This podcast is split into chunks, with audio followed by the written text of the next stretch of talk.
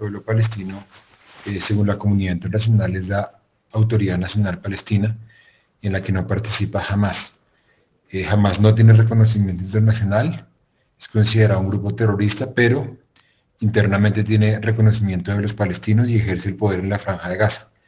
Eh, jamás fue elegido en elecciones por parte de los palestinos en 2006 y actualmente las últimas encuestas hablan de que un 50, más del 50% de la gente en los territorios ocupados de Jordania y Gaza le gustaría ser gobernado por, por Hamas.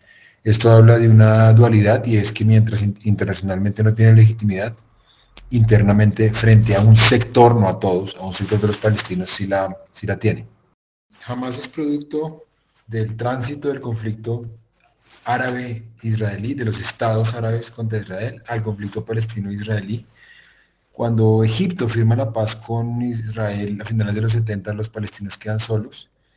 Y en los territorios ocupados, Gaza y Cisjordania, surge esta resistencia islámica con el exilio de palestinos en, Egipto, inicialmente Ahmed Yassin, que es uno de los precursores de, eh, y cuando se da la primera intifada, 87-89, pues surge este movimiento que se llama Movimiento de Resistencia Islámica para combatir la ocupación en Cisjordania y en Gaza.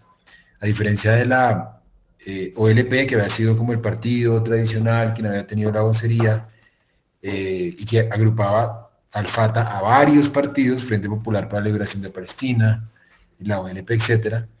Este es no laico, este es em, religioso. ¿sí? Eh, jamás quiere establecer una sharia, es decir, que no haya separación entre la religión y el Estado en, los territorios de Palestina y pretende además crear un Estado de Palestina en todo el territorio, negando la existencia de Israel.